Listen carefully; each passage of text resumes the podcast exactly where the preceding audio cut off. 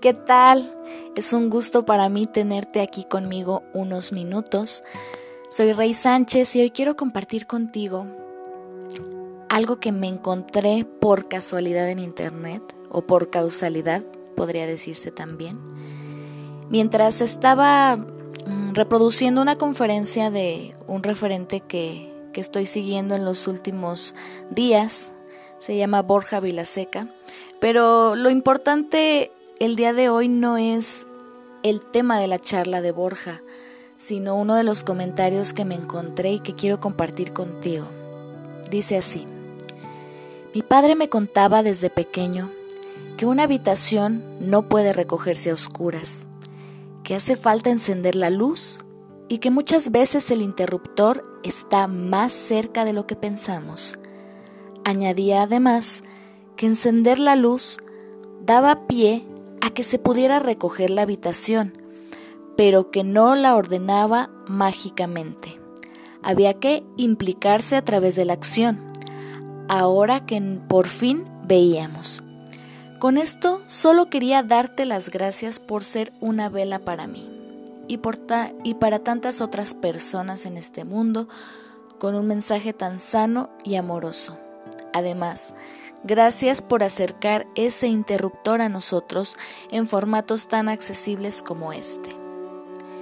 El comentario es de Jorge Siberian y tiene ya tres años. ¿Por qué lo comparto contigo? ¿Por qué te doy las referencias? Porque me pareció fantástica la analogía que hizo su padre acerca del viaje del autoconocimiento. Muchas veces en las tribulaciones de la vida diaria podemos vivir en esa inercia.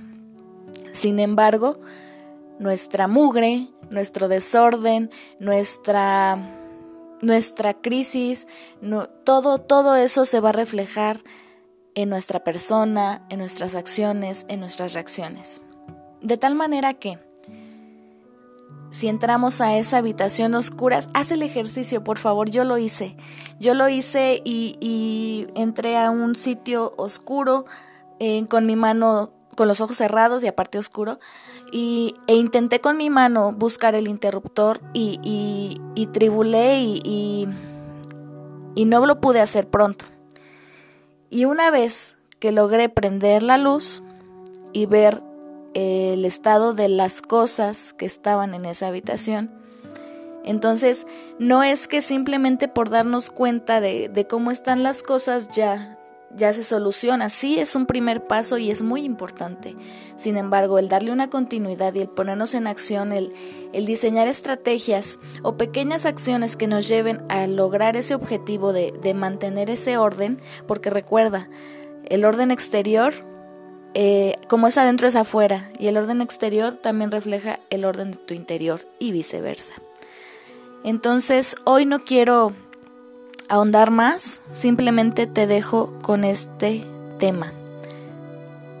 Nosotros somos quienes vamos a tomar las acciones una vez que la luz se haya encendido.